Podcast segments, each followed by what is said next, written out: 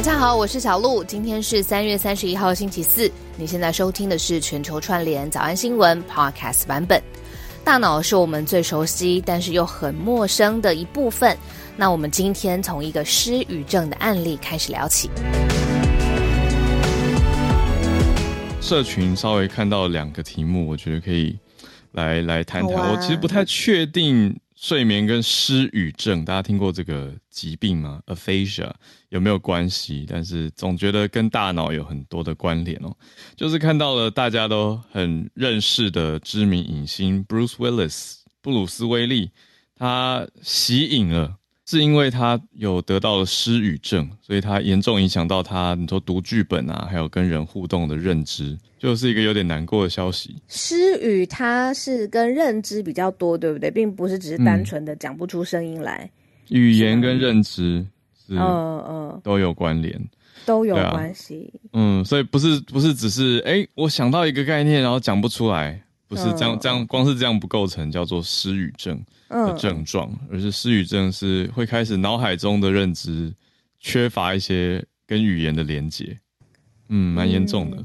缺乏跟语言的连接，那他就比如说难以理解一些东西，对对比如说以前认得的字，你现在看看文字突然认不得了。哦对，就是失语症。我以前读失语症是语嗯呃大学的时候语言学概论的课，那个时候读的案例嗯就是有有一些比较特殊的情况，可能因为车祸所以切除部分的脑部等等，结果就失去了一部分的语言能力，就他会听不懂一些东西，或者他有一些东西是讲不出来的。对，是这个，状态好可。惜耶。嗯，对啊，可是 Bruce Willis 他并不是脑部特别的呃受损或者受伤，目前啦，目前得到的消息，但他明显的是有失语症的症状。对，所以大家就在怀念嗯麦克连警官，就是会觉得说，哇，现在好像就很难再看到他的新作品了，就是他目前完成拍摄就暂时没有了，所以我是说从睡眠连过来是，我觉得一应该多多少少会有一些些关联，所以希望大家都可以有好的睡眠品质。嗯，要第一个看到多多照顾社群的自己。对、嗯对，明天要来听我们的专题。那第二个是年假快要到了嘛？对，对，即将六日 一二都要休息。对大家，这一句，对，我们的海外听众每次都觉得听到这个觉得有点孤单。好，日期不一样。对，啊你们也有放你们的假好吗？没错，对，你们休假的时候，我们也在就是苦命干活的。没错，对，对，所以年假呢还是要关心一下疫情啦，因为这几天疫情大家小小紧张了一下，因为看到嗯各地都有传出一些疫情，好像不是只是几十例了。对，对，没有那么集中好管理的感觉了，所以大家会有一点点担心。那嗯，要特别注意的地方是什么呢？就是现在新的防疫规定也也也搬出来了嘛，所以大家就注意遵守。特别是如果要去一些地方的话，有要一定要打第三剂。呃，比如说我记得公布的是要去酒吧等等这些地方的话，对，就是要特别小心八。大行业等等的这些是特殊的机关，尤其是娱乐场所，要记得要有第三季哦，因为这个是特别被规范出来的，嗯。呃，出入的一些呃现在的防疫的规定，所以就是对。廉价的时候，当然大家会有不同的这个安排，可是有些嗯。地方它有不同的防疫规则。没错，对我是觉得，要不然就干脆一点，四月就不要去；那要不然就是遵守规定，符合这个疫苗第三季的要求等等。那嗯，因为还看到指挥中心有宣布，嗯基隆、呃，针对三十六万人会进行类似普筛的制度，那也有嗯可能会推到其他的县市，保护好自己，还有身边的亲爱家人朋友，就大家互相互相关照一下。那就还是以防重症跟防死亡，我觉得是最大的重点了。所以自己的疫苗状态稍微注意一下，那也是我觉得能避免的话，就还是避免人挤人，戴好口罩啊，那勤洗手，不要不要变成不小心成为传染链的一部分，那就让更多人感染了。整理一下我们的嗯，国际重点新闻哦，今天的四个题目，对，第一题当然又是接着疫情继续讲。大家知道上海现在还是在这个鸳鸯锅，这是上海人自己讲的哦，绝对不是 not my words。好，上海就是一半一半的封城状态嘛，那就出现了一个新的趋势，有一些人为了想要能够比较在街上移动的自由，就去抢当外送员了。而且还不少人，所以特特别成为了新闻焦点。我们待会来了解一下，也希望上海大家加油。第二题则是美国，这个是嗯象征意义非常重大的一个法案，超过历时超过百年来修一个法案呢，来推动一个法案，现在终于通过了。呃，我自己在看的时候是会觉得，嗯，为什么现在才通过呢？我们待会来谈一下，这是什么法呢？叫做反私刑法。所谓私刑，就是过往你可以想见的，可能许多历史事件跟影视作品里面，大家读过，也许是啊，奴隶主对奴隶动用私刑这种私家的，并没有通过法律审法法院裁定的私刑。那现在美国通过了这个法案，是禁止任何的私刑。那也有许多新现代定义的私刑，我们可以来谈谈。第三题呢，则是俄乌，嗯，呃，特别讲到俄国的天然气供应。在德国这边，我想可以连锁谈啦，因为德国是出生力挺了乌克兰，但是现在也要德国自己也要想想接下来有没有可能被俄国断掉天然气的供应，首当其冲的。没错，那德国就直接对自己的大众在呼吁说，大家要来节能啦。嗯，很很容易就会想到几年前的那个 austerity 那个准节开支的状态啊，只是现在要节的不是金钱了，现在要节的是能源。好，最后呢，第四题是菲律宾的消息。菲律宾算是开放了，有打疫苗的人就可以来观光，所以从今天开始核发观光签证也是一个大消息。好，我们从第一题开始。从第一题开始哦，对，上海外送员变成一个新的热门职业。嗯，呃，中国大陆呢，把它这个叫风控。呃，风控呢也分区，比如说浦东或浦西，呃，反正就是大刀一切，呃，左边或右边，东方或西方这样子。好，那这个在风控的同时，因为大家已经开始不陌生了，所以知道其实，在风控的这个封城的当下，有一些职业呢，非常非常少数的职业，它的受限比较低。必须要让这些人继续的可以在外面呃行走，或者是呃移动，那整个城市才有办法最低度的来运转嘛。那其中这个职业呢，就是外送员。所以很多人抢在，包括有一些台湾人哦，抢在在封控之前正式实施之前，就先上网登记在外送的平台上面当外送员，希望可以透过这样子的方式，他的确也去送餐了，送食物，但是就换到他在封城时间的自。自由，它还是可以移动，然后看到看到这个外外面画画的世界啊，一定也不画画了。很多人都在都在都在房子里面，或者是我还看到有媒体说，呃，企业希望员工就睡在公司里头。对对，然后还有一些小区。就是他们是希望，就是说他自己的封封好了封小区的时间，他自己会宣布比政府宣布的还再多一些，因为他可能里面有共识，或者是这个小区更更更谨慎。那你看这样子，它的层级到底怎么样？可不可以规范？这个就是被现在媒体说乱象很多。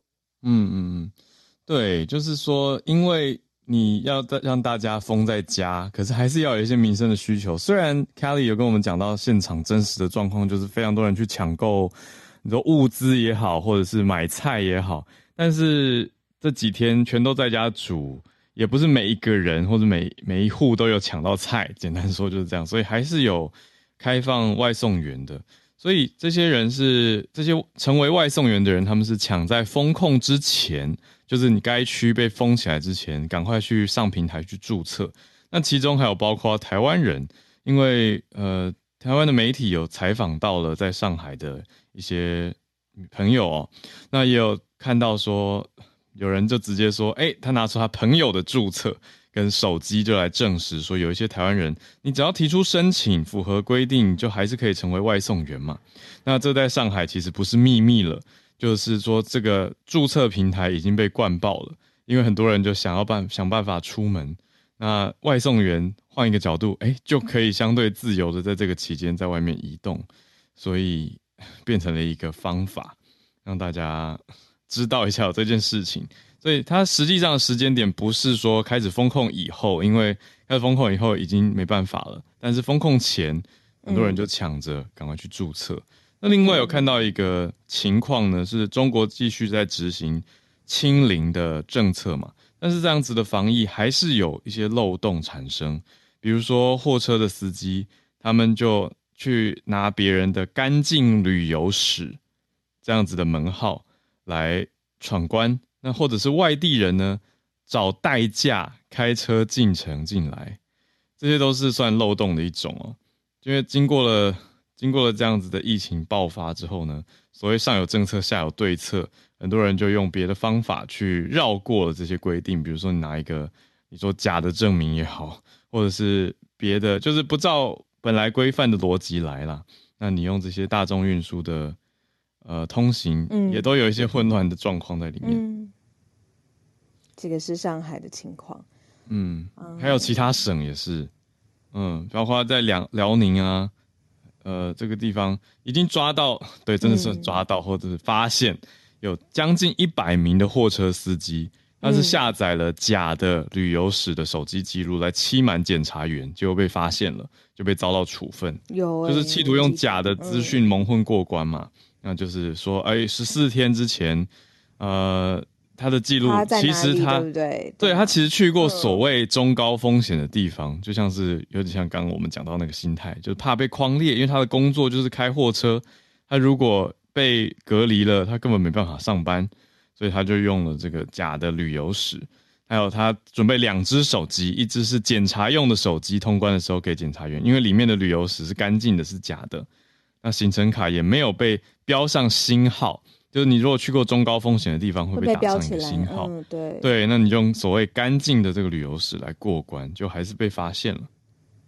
哇，嗯，你知道，我就想到。呃，其实好几年前就有这种，嗯，你想象说未来的世界到底会怎么样？说赛博朋克或者非常未来感的科幻电影，嗯，其实就是只剩下整个城市就只剩下外送员，因为所有的人就都在元宇宙里面，或者是在不论是疫情或者是工作形态，全部都在室内了。然后结果室外就是只有就是这种少数你说运送货物或食物的人存在这样子，没错，所以是上海现在的情况还会持续个几天哦。那还有其他省也有这样子的状态。嗯，那我们来到第二题，第二题我犹豫了一下，因为想说哇，这个深度要怎么让大家理解为什么一个法案在美国的通过需要超超过一百年？嗯，因为在我们对在大家认知不是会觉得说这是一个很正常的事情，本来就不能有私刑啊。越来越理解，就是这个旧时代，嗯，真的存在非常非常多种种族上面的隔阂。对，这个私刑的源头呢，其实是。白人就直接这样子说了，白人那个时候会有黑人当他们的奴隶。那因为他在家里服务，我们都看过这样子的呃纪实啊、照片啊，或者是传记型的电影等等。他在家里面通常会是呃劳动，或者是采集，或者是就是替一个大家族工作嘛。那这样子的人，当他的主人或者是雇主，呃，就是拥有这一位黑人劳动的这个雇主，他。不满意的时候，他就会自己用自己的方式，就在体力呃 physically 的对待他。嗯，那这样很多作品都看过，就很恐怖。就比如说拿皮带啊，或者是鞭子吊死他的都有。对啊，我有看过这样。嗯，那结果这就是一个根深蒂固的白人觉得他们拥有的权利嘛。毕竟这个奴役是一开始我买来的，那个时候他也不是平白无故就。在街上，他们就直接抓人，他其实是买来的，那它是有一个时代上面的问题，那结果延续一直到现在二零二二年，你说为什么会有那么多呃抗议的，或者是现在白人黑人一触即发的这种政治上面的意识形态，就是因为这个问题跟盘根错节，而且太久太久了。那对私刑法也是，没错，这个英文是叫做 Anti-Lynching Bill，那 L Y N C H Lynch。这个字本身，它其实就是像小鹿讲的，它是偏向真的是执行死刑，而且是把人吊死这样子的很严重的私刑处死这样的字。所以这个反私刑，它原本这个用的字 anti-lynching，当然就是非常重的，不是只是虐待，不是只是呃你说攻击或伤害而已，而是真的是致死哦的这个词。所以反私刑法在美国终于通过了。可是，其实已经这么多年来发生过非常多的可以用不正义啦 （injustice） 来讲，可是现在才终于通过。特别是以近几年来说，到到了一九五五年，还有一个案子叫提尔案哦，那也是类似这样的事情。甚至有一些人的讨论是延伸到了说，比如说弗洛伊德，就是呃 George Floyd，嗯，他被警察在执勤的时候意外的呃致死，就执行过当而致死。你看有一些人是把它归类在呃一种新形态的 lynch，就觉得这也是一个新形态的私刑的一种，就是他于法无据，或者说于法不至于此，就你执法过当。那有人说这也算是一种私刑，可是我觉得这就是在社会各界好像有不同的意见跟不同的讨论空间。嗯。然后我看到有一种呃呃分析啦，就是说这个私刑的根源呢，当然一部分是仇恨犯罪，现在就是法律已经规范的很明显了。还有另外一种啊，就是是一种要展现种族的优越，它的那个根源是我可以，所以我这样子做。比如说，你知道，雇主对于他的黑人奴役，在以前的时代，他可以，因为他拥有这个人的生命嘛，拥有这个人的这个所有的时间，他所有的劳动，那当然不满意，他就自己动手。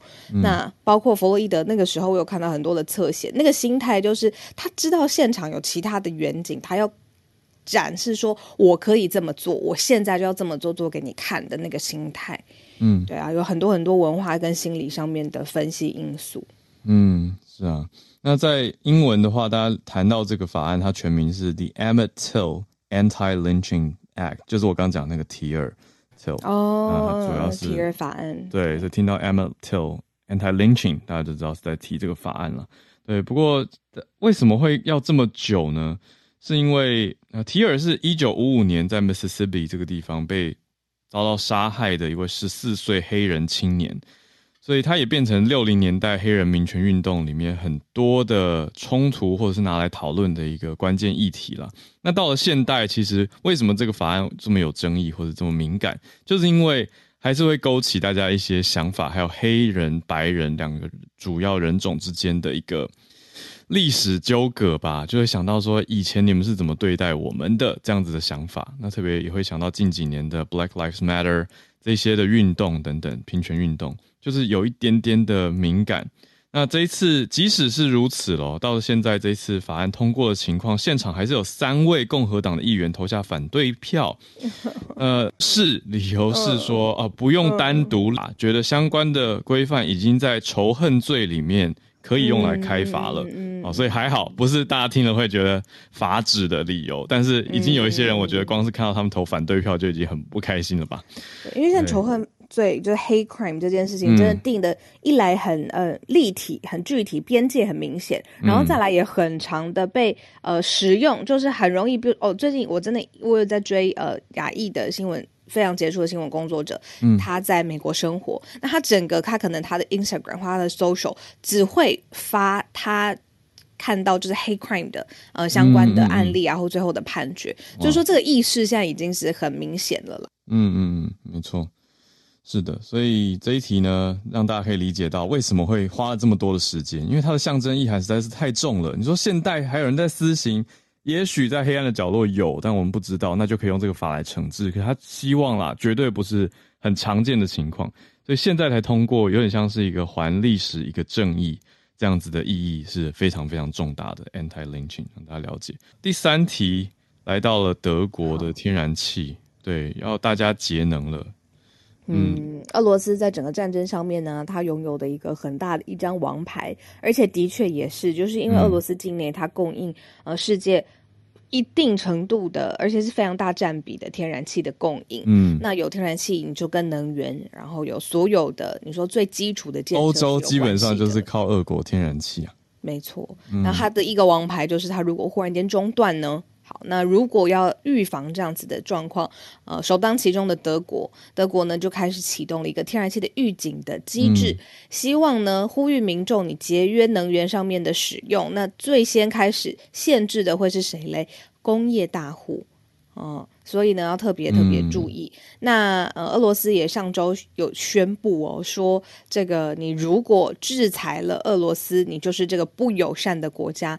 这些不友善的国家呢，未来你购买天然气，你要自己用卢布来支付。嗯，那如果你是天然气的主要的买家呢，可不可以回绝？德国就是已经回绝了，很有 guts。那他回头是来说，就是。希望内部的民众要做好这个预警的准备，呼吁全民节能。那工业大户会是第一波，如果说接下来要限制的话，上面的名单。嗯，对啊，俄国就在救卢布啦。昨天看到俄国央行有出手在救卢布，不过整体呈现出来，德国就在昨天的时候正式宣布进入了预警。那跟大家讲一下，德国是把天然气的供应分成警戒三阶段、三个等级，有分预警、警戒跟紧急。那现在等于是进到了第一层的警戒哦，叫做预警的阶段。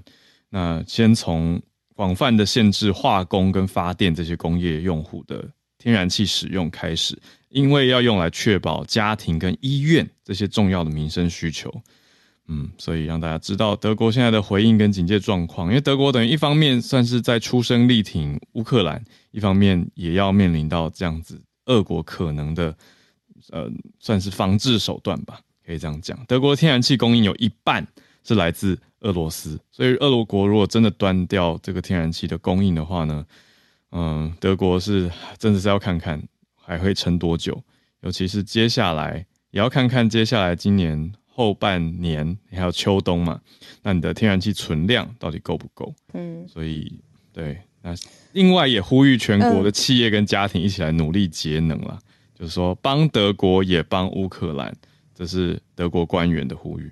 嗯，这就是为什么那个时候啊，刚刚呃爆发战事的最早的初期，全世界的媒体都追着德国的，你说所有的外交官员，或者是你说德国的总理来来来表态，因为大家知道，就是德国就是首当其冲嘛。你你如果你如果真的是抵制或是制裁俄国，那你其实是有实际会造成俄。德国境内对自己的影响的，所以大家就狂去，啊，结果现在这么一个多月过去了，他的态度也逐渐明朗，其实还是踩的蛮硬的，那反而就是回头来要求德国自己的民众嘛，就是要心理准备。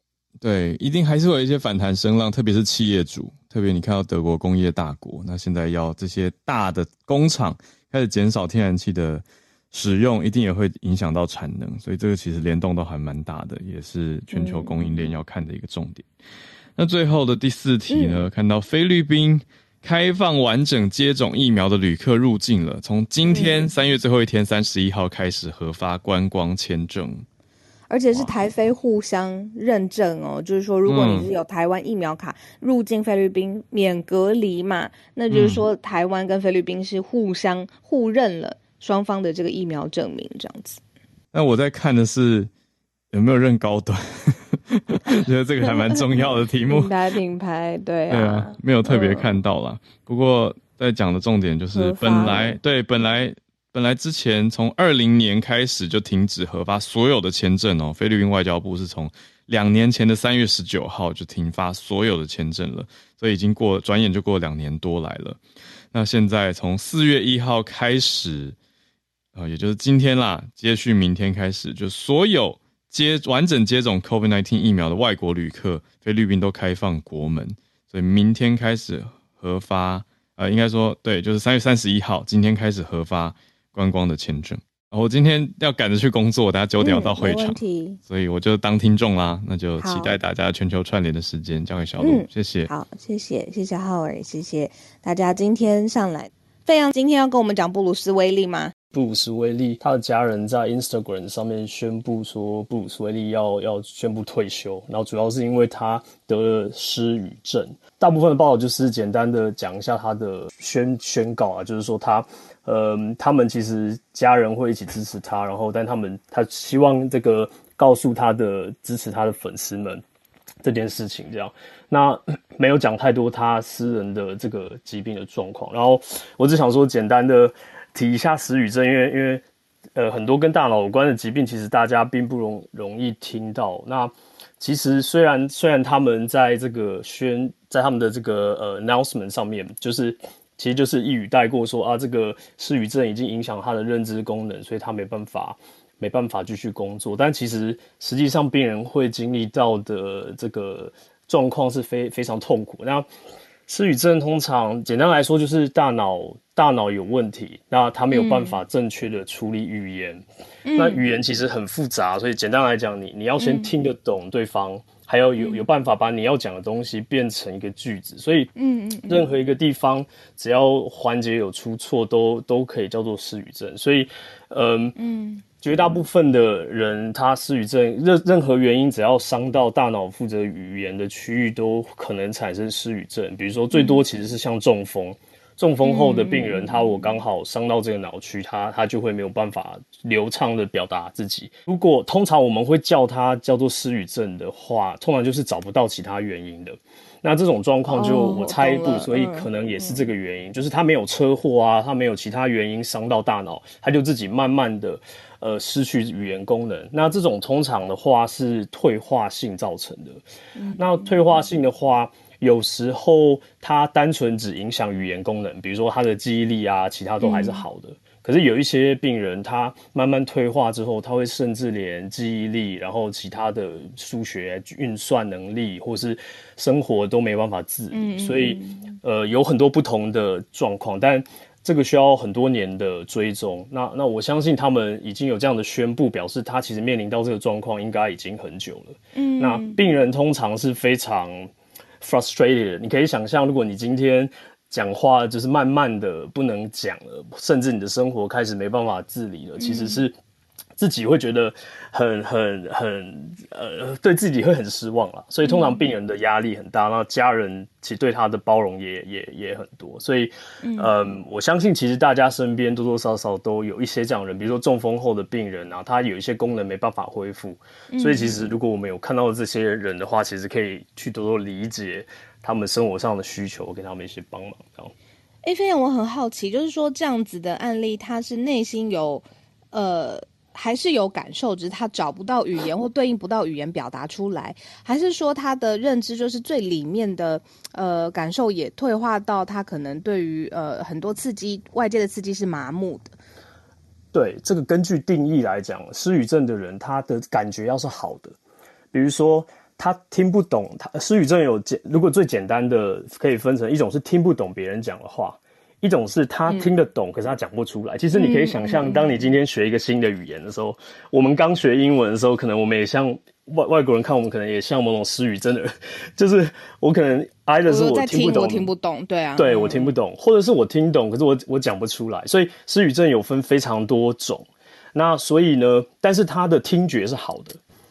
所以，比如说听不懂字的人，他的听觉是好的，他听得到声音，但是他听不懂这个意思。在说那如果如果是讲话讲不出来的人，他他发得出这个声音，可是他没办法把它放到句子里表达意思。比如说，他可能可以讲哒哒哒哒这个声音，但是你说搭火车，他就他就没有办法把这个字拼在一起使用。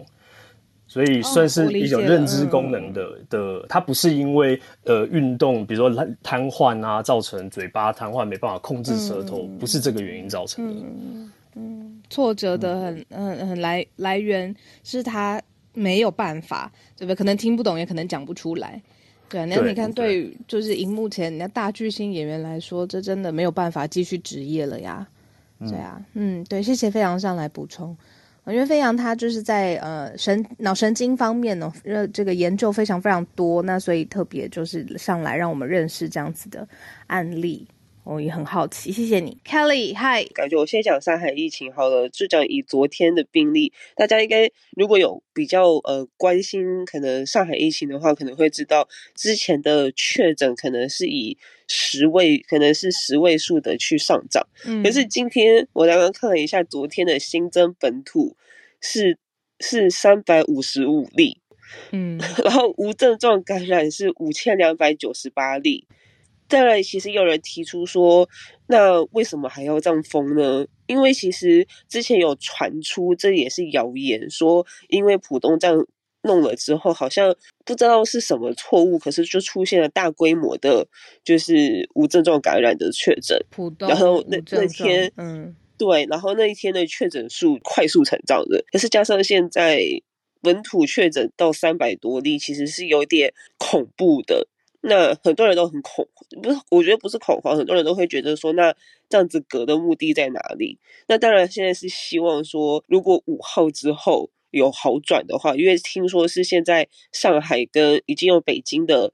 各各就是各个城市的疾控中心的专家有来上海，那就是他们上海是希望可以尽快把它压住。毕竟上海就像小鹿说，上海是一个国际都市。就是像我小区 昨天因为疑似有人有确诊，所以我小区现在是被封着的。然后就是至少我还可以在。小区内自由的走动，可是到了四月一号开始，就是全全浦西，就是谁都不能出自己的家门，外卖呀什么，就像那呃我们前几天讲的那个，就是封城一样，就是你都不能出门。如果有外卖或快递，会有志愿者帮你送进来，就是可是当然你就要自己控制自己的量，或者就是你就只能自自己煮饭。上海的话是每个每个每个呃每个城市或是某些镇。每每个镇它会它会分配物资给各个民人民，对他们可能会会是政府他们去每个超市去拿一些新鲜的蔬果，然后去去给，就是怕怕大家的物资会不够，因为可能就有发生。嗯，看了还蛮心痛的，就是可能有老人不太会用 P P 下单，然后就对着可能门外或者是请，就是去请求看看有没有人可以帮他买个鸡蛋啊，买个牛奶，甚至买个菜。其实也一方面也是因为这样，所以其实政府是全力的去支持，就是说给每一个人都一定要分配到蔬菜，就是分配到物资。对，是军方呃，就是说政府的人员在分配吗？还是说他有召集一般市民？主要是政府，因为其实呃，就像说呃，上海有一家上海有 Costco 嘛，上海的 Costco 现在是管的接政府的，就是单子，懂了懂了，嗯，对，政府就是大量的买这样子，然后让政府去送给每一个家户这样子。对对，因为如果你你如果你现在这些超市都关起来的话，其实你的东西也是烂掉的，所以政府就他们就会接政府的单。其实不止 Costco，现在很多超市他们也会去接。就是 Costco，呃不，就是去接政府的单，嗯嗯，对，这样子的话是最方便的。然后说，你今天要分享的这个是，对，其实河北 廊坊的，这是一个，我觉得这是一个在大陆是一个很严重的问题，因为从疫情爆发以来，已经传出很多宠物因为就是新冠确诊者的家里养的宠物被就是被捕杀。那有些是，就是因为他们呃，通常确诊完之后，可能就是疾控中心会有要消杀的动作。那好好的消杀，可就是消杀外面的环境。那有些是会进到你的家里来去做所有的环境消杀。那在这个情况下，宠物就是一个没有人照顾，就是自己要养活自己的一个阶段。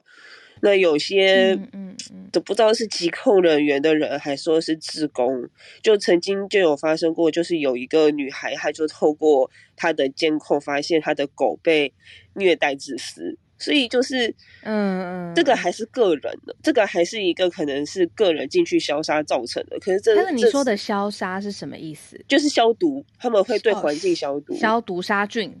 对，就是他们，他们怕，因为他们怕说，在你留下的环境，你也会有就是新冠病毒。所以，就像我那时候隔离最后一天十四天的时候，他们会对我的手机、对我的马桶、对我的就是就是环境，他们会会做一个环境检测，环境消杀。嗯嗯，对他们会确定我是不是真的是阴性。这次是政府这个区下令要捕杀新冠患者患者的户内动物。所以这个时候出来的时候，其实大家都非常的生气，因为其实最近从去年开始吧，中国很多人都在请愿，就是他们有些网那个网站可以去请愿，他们要申就是要新增一些法法法条法令，就是针对宠物、针对狗猫，因为太多狗猫虐待的事件了，就是除呃撇除疫情之外，嗯，那。这次是三月二十九号，他这个区一个区就是下发了这个叫迅速开展阳性患者户内圈养动物捕杀工作的紧急通知。昨天爆出来之后，其实相信一定会有人执行了。所以这个因为这可是因为他们很怕被受到舆论的，就是攻击，因为其实这是一个这是一个政府单位下的指令，对呀，对，而且很残忍。所以其实我觉得这我我觉得我的。我觉得这是中就是在面对这些疫情的时候，有点失心疯的感觉，就是宠物也是生命。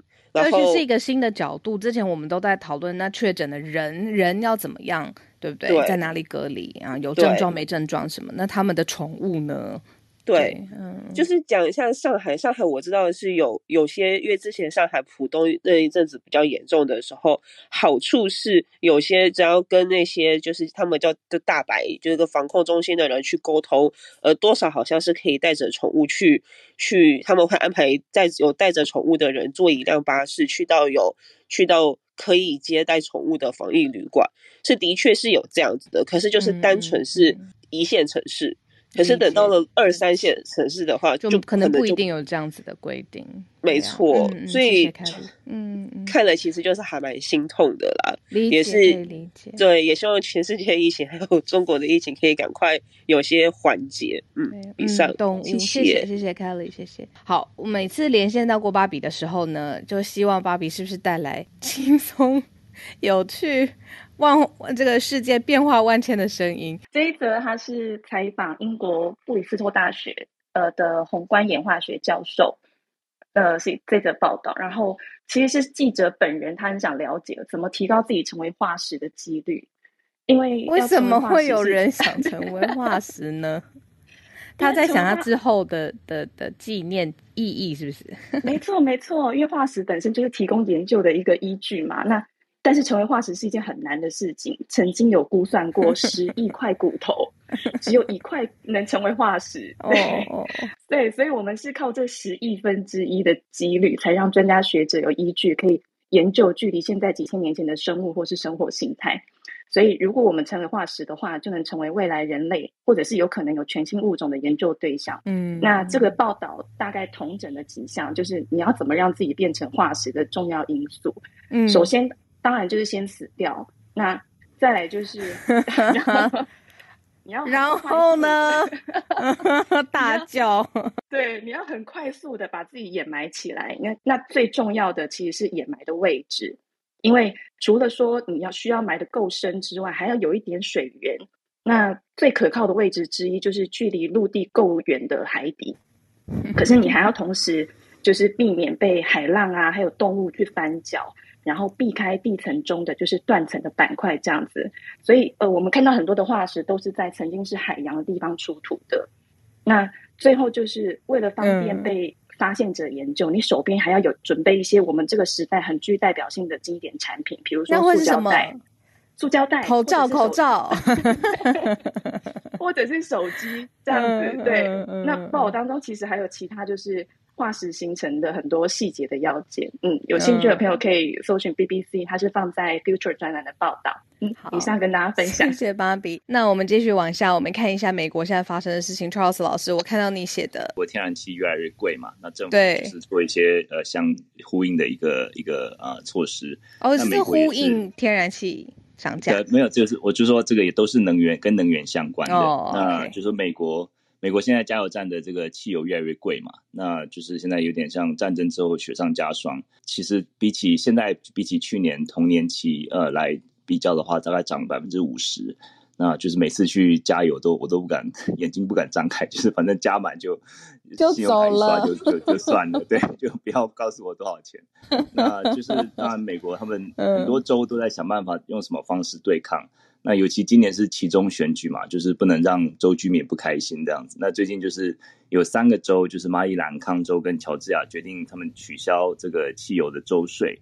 那那相对来讲，就是加州缓和一点，嗯，对，让它比较缓和一点。那加州是它并没有呃这个取消州税，而是它是直接发现金的方式，就一台车子发四百块的现金，差不多一万。一万多台币的这个现金，然后来抵抗这个高油价。一台车，最多每个，嗯嗯，对，一台车，对，那每个就最多发两台车。如果说你有十台车，你也是拿到最多拿到八百块的这个。这个支票而已。那好，我觉得说这两个方式当然都是都是呃想办法抑制油价的方式啦。那我觉得说我自己本身当然是比较支持这个直接拿现金。对啊，加州怎么这么有 guts 可以这么说吗？怎么就直接发了一辆车一万多台币？币。对，因为因为他们的很多对呃一一万多台币对四百块美金，因为就是呃其实我觉得就是就经济学的观点来讲，取消汽油税会有两个问题。第一个就是说你取消了这个每加，比如说像加州好了，每加仑有五十一 cent 是汽油税嘛，嗯可是你取消这个汽油税，加油站的油不会降。五十一 cent，就是说它嗯这个加油站它会就自己对会把一些成本，就是说它要回收一些成本。那再来就是说，这个汽油税主要是用在基础建设方面，修造桥、铺路这些的。那如果说你就是把这些汽油税停止的话，那这个这些公共设施啊、维修这些道路桥梁就没有钱了。所以说就是呃，所以加州的这个方式，当然是我是觉得比较呃，对民众对抗通膨，不只是呃不只是汽油了，和食物啊、交通啊各个方面都可以比较帮助民众。那我觉得就说相较起来，就说嗯，这个就是也只嗯只是换 这个高油价看起来就是会接下来会继续啦。那这个这是一个暂时的缓兵之计。这对对，嗯就说不只是税啊，或者说发支票，可能都只是暂时的情况那接下来嗯我们来看看这个油价怎么发展，我们再仔细嗯观察吧。嗯，好啊分享到这里，谢谢 Charles 老师，谢谢老师回来。我们邀请孔医师跟我们分享，那今天的节目就会告一段落了。先讲基隆，好，一定的我们在。讲 WHO。嗯，好，从台湾讲到全世界哦。那个基隆的这叫做类普筛啊，这然后来围堵疫情的这件事，昨天在网络上有点像炸锅了。因为它没有发生过啊。那因为我们指挥中心其实一直以来就是教我们不要普筛，对吧？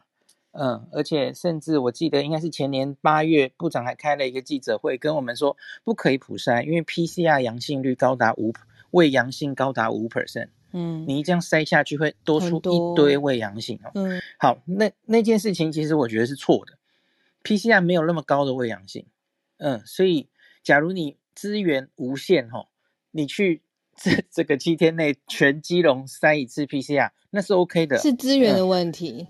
是资源的问题，是钱的问题。然后我们当时 PCR 量能没有那么高。好，那可是哈、普筛这件事情，这有一点类似香港最近这次疫情，其实也在挣扎到底什么时候该不该普筛嘛？哦，最近最后他们没有决定普筛，因为他们其实疫情已经起来了。对，你在社区疫情已经很多的时候，普筛是没有意义的，因因为抓不生抓了嘛，吼，那你没有办法。普筛的意思是社区零星案例的时候，我觉得就是一次进入社区大爆发的疫情之初，你想很快把它全部抓出来一网打尽，或是它已经掉下来了，你最后想把它搞到接近清零去，在这两段时间的时候，你去做普筛，我觉得这个有意义。然后不计成本去做，OK，好。可是你应该用什么做？不应该用快筛做，因为快筛在盛行率不高的时候，哈，你会做出很多未阳性，这个才是对的。PCR 的问题不是未阳性，可是快筛有蛮多未阳性，所以快筛要准确。其实过去年五月的时候，我们早就已经很清楚了哈。去年五月那个严重疫情的时候，我们一开始 PCR 量能不够，那双北靠的是快筛站。那当你社区盛行非常高的时候，也许抓个数字大概是五 percent，甚至更高。越高的时候，然后你抓有症状的人来检查，那嗯快筛其实没有什么特别的未阳性的问题。嗯那我们去年都已经有自己的数字可以证实这件事了哈。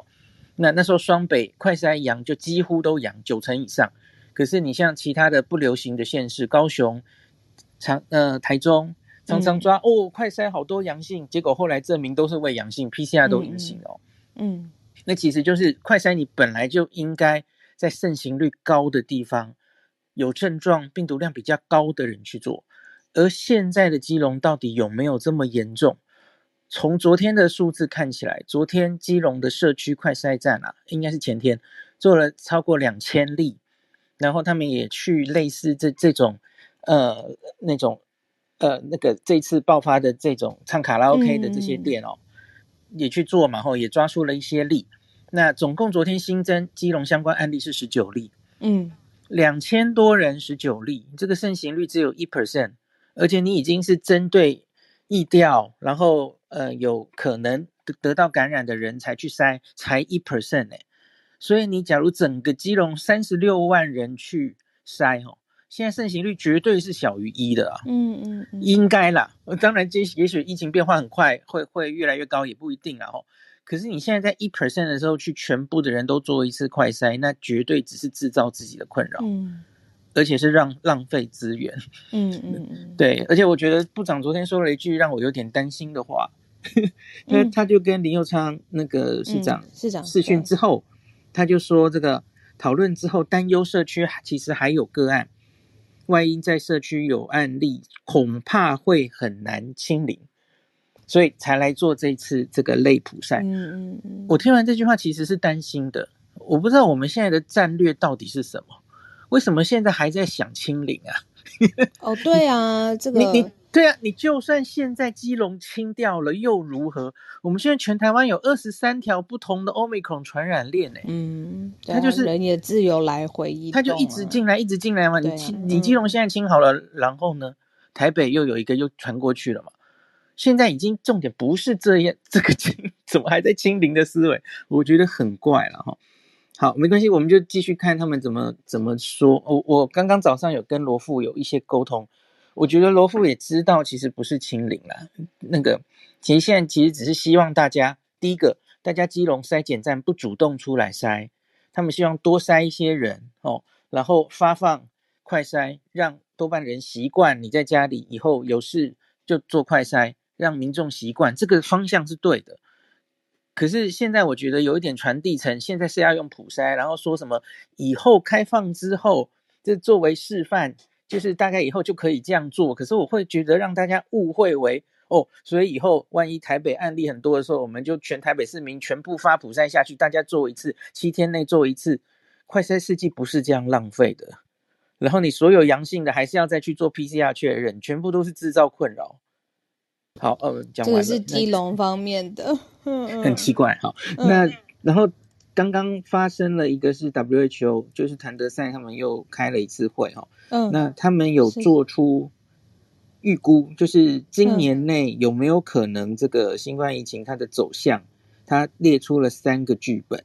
嗯呃，那最可能的一个剧本，我觉得也是大家最希望看到的哦，就是呃，随着越来越多人打疫苗跟已经感染过哦，整体的免疫力越来越高。那即使我们预期，当然这很可能会有新的变种株再度出现哦，嗯那可是很可能它也是越来越，整体来说是越来越不严重的哦。嗯嗯所以这个大流行可能就此就会可能可以在今年的某个时候 宣布，这已经解除这个最紧急的工位状态，这样子、哦。嗯嗯那这是大家最喜欢的剧本啊哦。那可是当然还有两个剧本是可能大家不太喜欢看到的哦。那第一个就是这个病毒变种了，可是它又变严重了，然后它又变得更有传染力，然后不像 Omicron 本身是轻症，它又变回是比较容易重症的那种。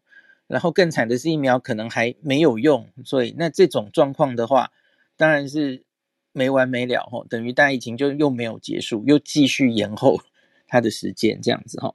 当然都是希望，就是说，就是第一个剧本嘛，WHO 宣布解除现在公卫紧急状况。今年那第一个这样的剧本，应该是他们从目前所有的资料看起来，可能性可能是最高的，因为已经累积这么多的自然感染，然后 WHO 一直抓是希望全世界人七成的人至少都打过两剂疫苗，七成，现在还有一点差距要努力了哈。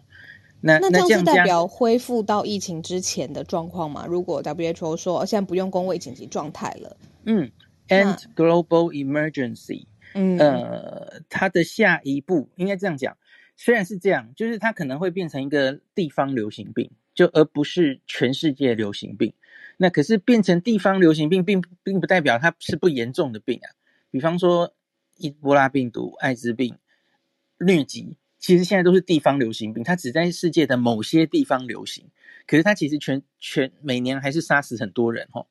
那所以因此应该是说，假如 WHO 可以这样宣布的话，嗯呃，像现在这种全世界在蛮多地方都如临大敌的应对这个病的状况，应该就可以解除了比方说嗯，就就不用你每一例都去诊断，然后全世界有一些国家还是在什么的，对，然后禁嗯止往来，然后怎么样没打疫苗就不准入境等等的这些事，我觉得都可能会比较解除，就不需要这样。呀呀，嗯，谢谢医师。好，WHO 这这个在开会，看看今年的疫情走势。今天谢谢所有，呃，飞扬上来分享失语症，Kelly 有讲到扑杀动物，尤其是确诊人他的宠物，然后芭比分享化石，Charles 老师说现在这个油价、能源上面有一些呃美国不同的州的缓兵之计，那当然也谢谢孔医师。明天早上呢，请大家直接到我们 Podcast 的平台来收听我们睡眠的专题，早上。醒来，你到底是有精神的吗？有什么样子是一个睡眠的指标？来看看说前一天晚上到底睡眠是不是有品质的？连假结束之后再继续回来全球串联，大家拜拜。